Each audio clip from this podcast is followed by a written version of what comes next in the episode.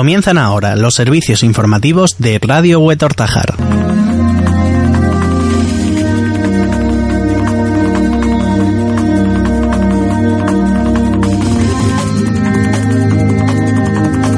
Saludos a todos y muy buenas tardes. Es lunes, día 27 de mayo de 2019. Arrancamos una nueva edición del informativo local y comarcal de Radio Huetortajar. Repasamos en sumario las notas que componen nuestro informativo de hoy.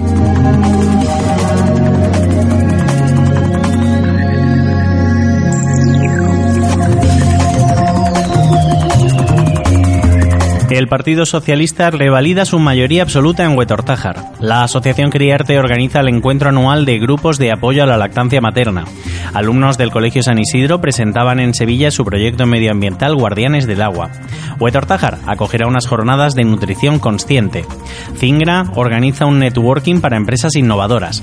Repasaremos los resultados electorales en los pueblos de nuestra comarca. Dos terremotos acudieron ayer el poniente granadino. La victoria socialista en el conjunto de la provincia podría darle al PSOE el gobierno de la Diputación de nuevo. El Ayuntamiento de Granada podría estar gobernado por el popular Sebastián Pérez. Luis Salvador de Ciudadanos tendrá la llave del pacto de gobierno municipal de la capital. Última oportunidad hoy para ver Aladín. El próximo fin de semana llega a nuestro cine La Llorona. Cristóbal Valenzuela y Janine Lima se llevan su peso en espárragos en la prueba de fondo del espárrago Villa de Huetortájar. Huetortájar acogerá este verano su campamento urbano Aquaroller. Cerraremos con el tiempo en nuestra localidad. Estas y otras noticias son las protagonistas en unos instantes del informativo local y comarcal de Radio Huetortájar. Quédense con nosotros.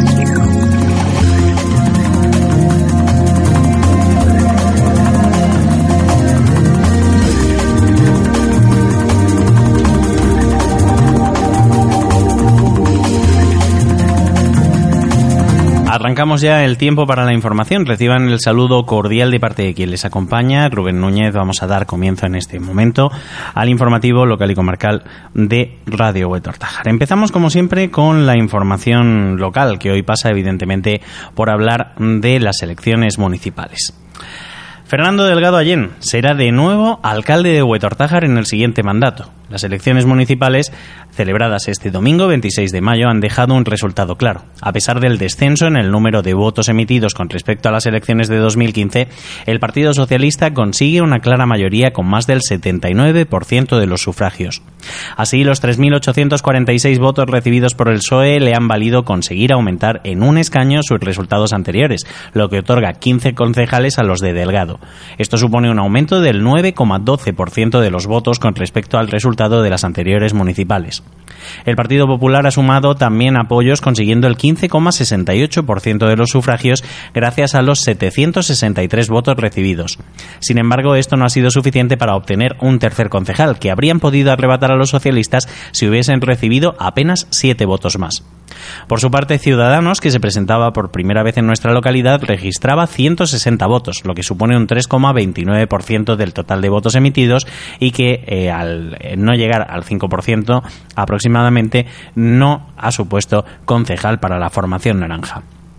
Los hueteños han emitido 97 votos en blanco y 156 votos nulos, entre los que se pudieron leer mensajes dirigidos a los partidos políticos, algunos de ellos anecdóticos, con fragmentos de la Biblia o de conocidas películas. Los concejales que compondrán el nuevo Pleno Municipal serán, por tanto, los siguientes.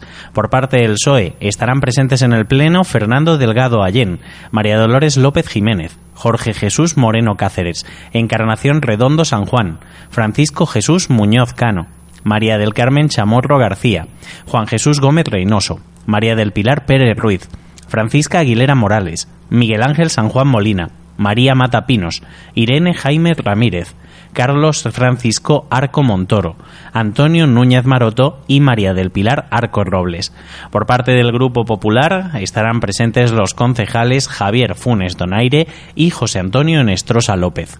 En breve anunciaremos la fecha oficial de la toma de posesión de sus cargos de la nueva Corporación Municipal de Huetortájar y hablaremos también de los plenos que se llevan a cabo en estos días.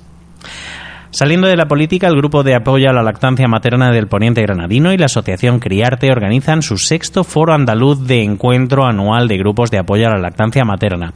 Bajo el epígrafe Mujeres que habitan en mi maternidad, se celebrará los días 31 de mayo, 1 y 2 de junio en el Centro de Educación Ambiental Parque Beilar de Huetortájar.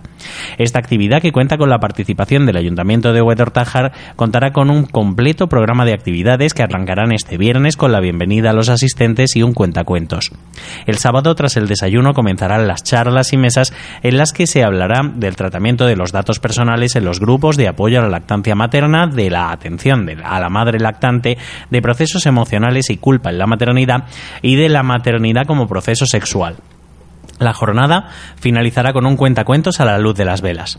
Ya el domingo por la mañana se debatirá sobre la Federación de Grupos de Apoyo a la Lactancia Materna y se podrá disfrutar de una actividad de Qigong, meditación, música y danza. Tras el almuerzo, las participantes se despedirán de este foro. Las inscripciones pueden hacerse a través del correo electrónico viforogalm arroba o a través de los teléfonos 605 65 75 72 y 620 73 45 83. El Colegio San Isidro Labrador pasaba el pasado día 17 de mayo por la Feria de la Ciencia de Sevilla para presentar su proyecto del agua.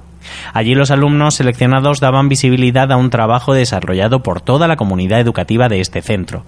Este proyecto pretende difundir conductas de sensibilización medioambiental prestando especial atención al cuidado del agua. Bajo el lema Únete, todos somos guardianes del agua, el centro pretende incidir en la necesidad de concienciar a la población sobre la importancia de proteger los océanos de la contaminación y del vertido de plásticos a través de un aprendizaje interdisciplinar basado en tareas y talleres que fomenten las competencias clave. La próxima actividad en la que va a participar el proyecto del agua tendrá lugar el día 6 de junio con motivo de la celebración del Día Internacional de los Océanos. Ese día aprovecharán para lanzar la película El libro del agua a Internet para que todo el mundo mundo pueda disfrutarla a través de la web del centro. Salubi Personal Care organiza su segunda jornada de nutrición consciente el sábado 15 de junio, bajo el título Elige tu alimentación.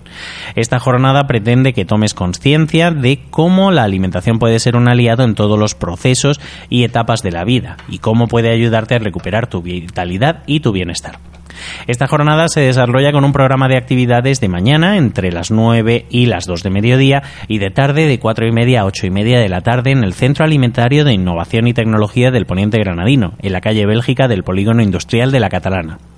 La organización y las charlas corren a cargo de Inmaculada Gordo Jiménez, de Salud y Personal Care, y de Delia Villalonga Morilla, educadora, clown, actriz y risoterapeuta.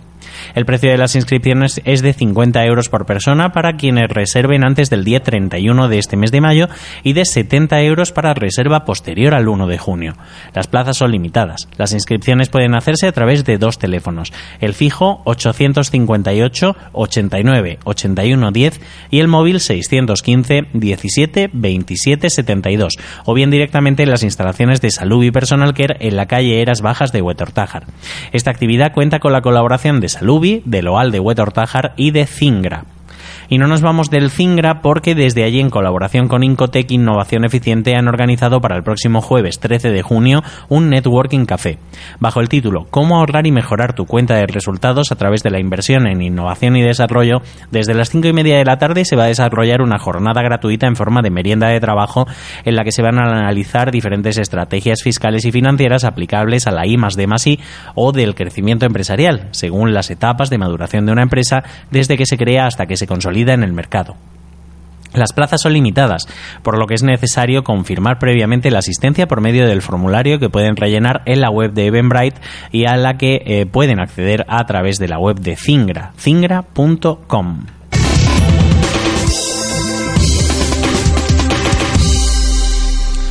Los resultados electorales han dejado distintas sensaciones según el municipio de nuestra comarca, del Poniente Granadino. Tras los recuentos de las elecciones municipales en el Poniente, vamos a repasar cómo queda la configuración de algunos de sus ayuntamientos. En Algarinejo, la configuración del ayuntamiento queda con siete concejales para el Partido Popular y cuatro para el Partido Socialista. En Alama de Granada, el Partido Popular obtiene siete concejales, el Partido Socialista cinco y Adelante Andalucía uno. En Illora, el PSOE obtiene nueve concejales, el Partido Popular cinco, Ciudadanos dos y Adelante uno. En Loja eh, queda con una mayoría absoluta abrumadora para el Partido Popular que consigue 15 concejales y el PSOE se queda con 6. En Montefrío el PSOE obtiene la mayoría absoluta con 7 de los 11 concejales. El eh, grupo independiente COM obtiene 5 y el Partido Popular un concejal. En cuanto a Moraleda de Zafayona, Izquierda Unida obtiene seis concejales y por lo tanto la mayoría absoluta y el Partido Socialista cinco concejales. En Salar, Izquierda Unida obtiene ocho concejales y el PSOE se queda con tres. Y en Villanueva Mesía, el PSOE obtiene la mayoría absoluta con un, eh, total de ocho concejales y el Partido Popular obtiene tres concejales. En otro orden de asuntos, un terremoto de 3,4 grados de magnitud sacudía el poniente granadino este domingo. Unos minutos antes de las tres y media de mediodía se producía este seísmo que confirmaba el Instituto Geográfico Nacional, que tuvo epicentro al norte de Santa Cruz del Comercio. Si bien no se han producido daños de ningún tipo, el temblor se dejó sentir en diferentes municipios de la comarca, ya que a la intensidad que tuvo hay que sumarle que se producía apenas a 5 kilómetros de profundidad. Algunos minutos después se registraba un segundo terremoto, este de apenas 1,9 grados, que tuvo también epicentro en esta ocasión en Moraleda de Zafayona.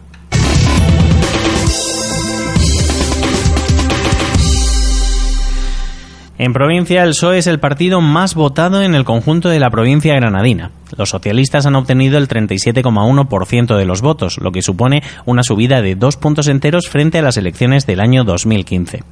El Partido Popular se mantiene como la segunda fuerza con el 25,2% de las papeletas, bajando en seis puntos con respecto a las anteriores elecciones municipales.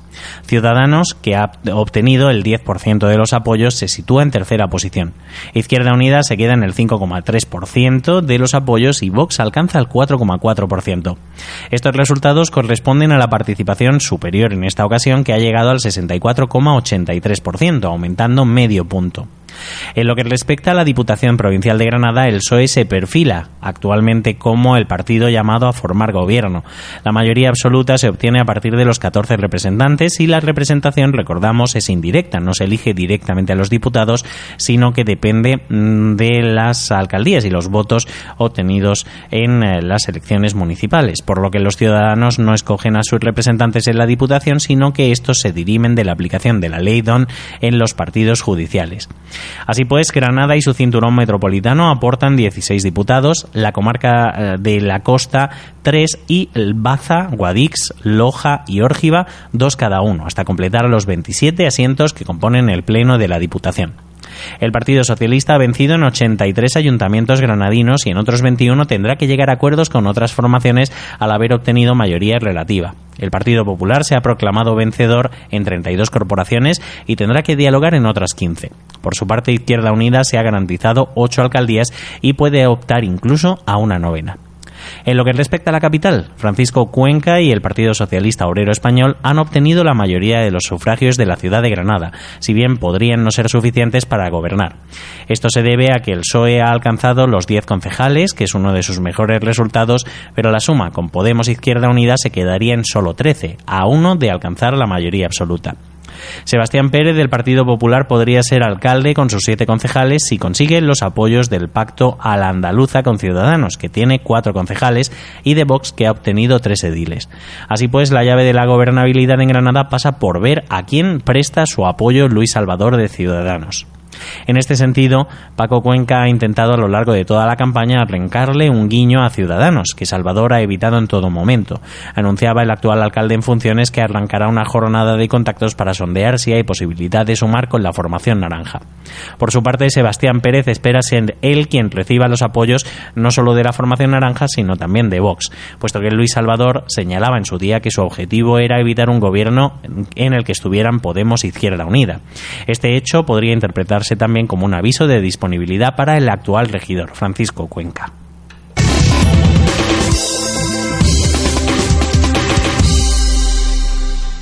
Y hablamos ahora de cultura. Hoy lunes tenemos la última oportunidad de ver la película Aladdin en Wetor Cinema. Aladdin recupera la clásica película de dibujos animados eh, de Disney y la hace de imagen real con un plantel de artistas que incluye, entre otros, a Naomi Scott, Marwan Kenzari, Mena Masud o Will Smith. Nos cuenta la historia de cómo el joven Aladdin descubre la lámpara mágica cuyo genio concede tres deseos a cualquiera que lo posea. vamos a eh, escuchar un fragmento de la película Aladdin.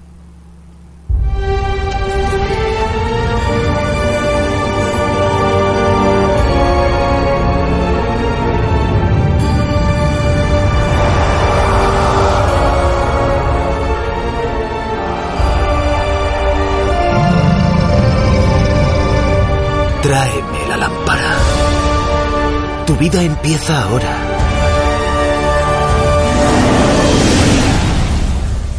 Aladín.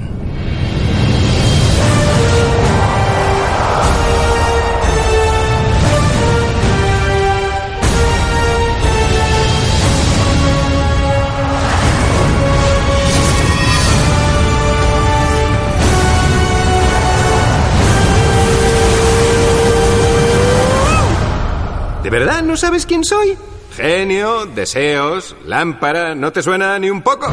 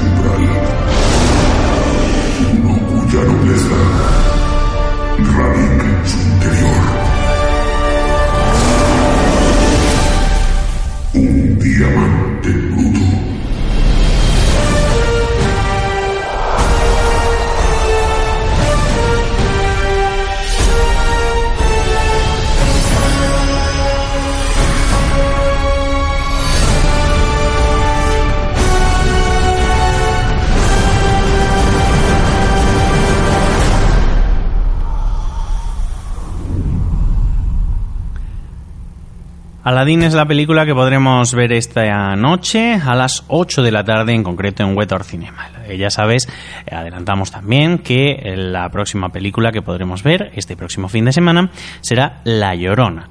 Eh, Aladín, eh, las entradas, eh, recordamos, tienen un precio de 4 euros. Se pueden comprar en la Casa de la Cultura de Huetortájara una hora antes de la proyección en taquilla y también de forma anticipada online en la web huetorcinema.com o utilizando la aplicación Ayuntamiento de Huetortájar que puedes descargar en tu dispositivo Android o iOS de manera gratuita.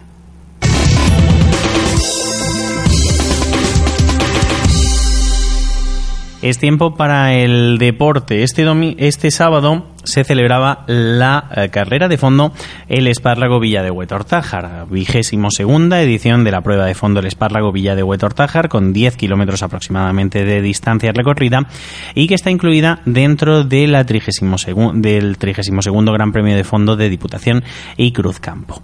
A las siete y media de la tarde los corredores se daban cita en eh, la salida, situada en eh, la Redonda, en el Paseo de la Redonda, a la altura del ferial de Huetortájar, para competir, para obtener su peso en espárragos. Solo dos personas, el mejor hombre y la mejor mujer de la competición, podían conseguirlo y así lo hicieron. El podio quedaba de la siguiente forma. En categoría absoluta masculina. Los ganadores fueron los siguientes. En primer lugar llegaba Cristóbal Valenzuela Guerrero del Club de Atletismo Unicaja Jaén. En segundo puesto Manuel Santiago Molina del Club Deportivo Olimpo de Granada. Tercero era Cesario Ceballos Chinchilla, de Todo Suma. Cuarto clasificado quedaba Jorge, José Francisco Delgado Delgado, del Team Halcón. Y en quinto lugar llegaba el participante hueteño Jorge Núñez Entrena, de Silverbikes. En cuanto a mujeres, Janine Lima Rodríguez era la corredora que hacía el eh, mejor tiempo, con un crono de apenas 38 minutos 44 segundos, del Club de Atletismo Málaga. Segunda quedaba la ganadora de la edición del año pasado mm, de la carrera de fondo del espárrago, Jessica Peterson del Club Deportivo Granada Run Project.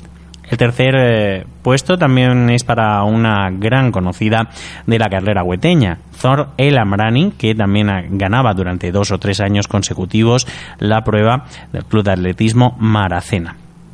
En cuarta posición llegó María Dolores Díez Santaella del Club Deportivo Nerjas Atletismo y en quinto lugar llegaba Cecilia León Gómez de Clínicas Polisalud. En cuanto a corredores locales, en categoría masculina, Jorge Núñez entrena, que llegó quinto en la absoluta, quedaba primer clasificado local con un tiempo de apenas 34 minutos y 34 segundos. El segundo clasificado local fue Miguel Ángel Cantano Galvez del Club Deportivo Caracoles Running con un tiempo de 36 minutos 18 segundos. En tercera posición, en el podio masculino local, llegaba José Manuel Ortega Gámez con un puesto con un crono de 39 minutos 59 segundos del club Sacuete Infeliz. Pedro Miguel Molina Avilés era el corredor local que llegaba en cuarta posición con un tiempo de 40 minutos 13 segundos. Y eh, cerraba el quinteto de honor Cesario Cantano Galvez que hacía un tiempo de 40 minutos 54 desde el club Caracoles Running. En cuanto al categoría local femenino, la ganadora, la vencedora fue Inma Bertos Escobar, que hizo un tiempo de 51 minutos y 20 segundos. En segunda posición cruzaba la meta Mari Carmen Ruiz Pérez con un tiempo de 52-19. La tercera corredora local fue Alba María Molina Fernández, que hizo un crono de 52-39. En cuarta posición llegó María Jesús Aguilera Illón, que hizo un tiempo de 53 minutos y 17 segundos. Y la quinta clasificada local fue Celia Ortega Pérez, con un tiempo de 56 minutos 33 segundos. La organización que corría a cargo de la Diputación eh, se desarrolló con normalidad y si bien hubo un pequeño mm, una pequeña incidencia que no tuvo respuesta con el tráfico en la zona de entrada al puente por la calle ancha, finalmente, como decimos, no supuso ningún problema y quedó en apenas una anécdota. Los corredores no tuvieron que frenar en ningún momento y por lo tanto pudieron hacer su recorrido a la perfección. Recordamos que eh, los ganadores en categoría absoluta de hombres y mujeres obtenían su peso en espárragos y en categoría absoluta local de hombres y mujeres el, primero y la primera clasificados obtuvieron 12 kilos de espárragos. Del segundo al quinto obtuvieron 5 kilos de espárragos. Y no dejamos el deporte porque hablamos ahora de otra actividad que se organiza para este verano. El eh, grupo Tribu Roller junto al Ayuntamiento de Huetortájar organizan el campamento urbano Aqua Roller, que nos ofrece un verano fresquito sobre ruedas en Huetortájar. Se desarrollará los martes y los jueves de 10 de la mañana a 2 de mediodía y ofrecerá patinaje en el pabellón multiusos de 10 de la mañana a 12 de mediodía y a esa hora en la que arranca el calor, natación y juegos acuáticos en la piscina municipal. Las plazas son limitadas, eh, las edades van de 5 años en adelante y el precio es de 18 euros por semana. Las inscripciones pueden hacerse en la oficina de la piscina cubierta municipal o también a través de Tribu Roller contactando con Ramiro en el teléfono 607 59 38 62. El teléfono de la piscina cubierta, recordamos, es el 958 33 38 08.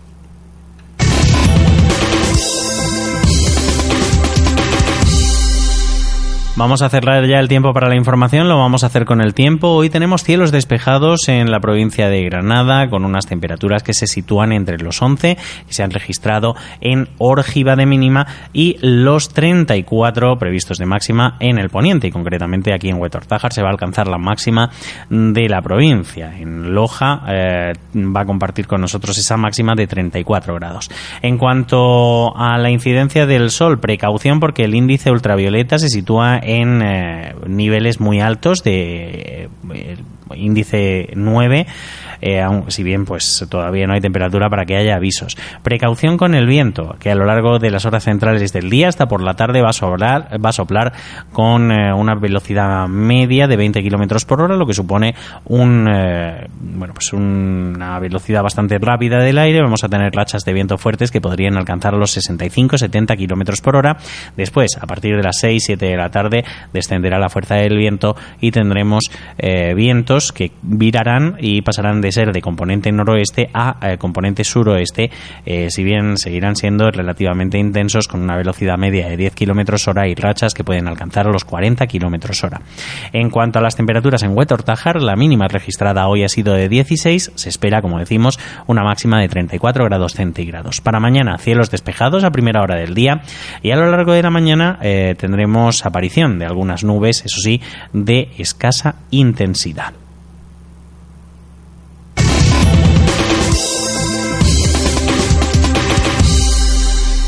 Y nada más, aquí ponemos el punto final a la edición de hoy del informativo local y comarcal de Radio Huetortájar.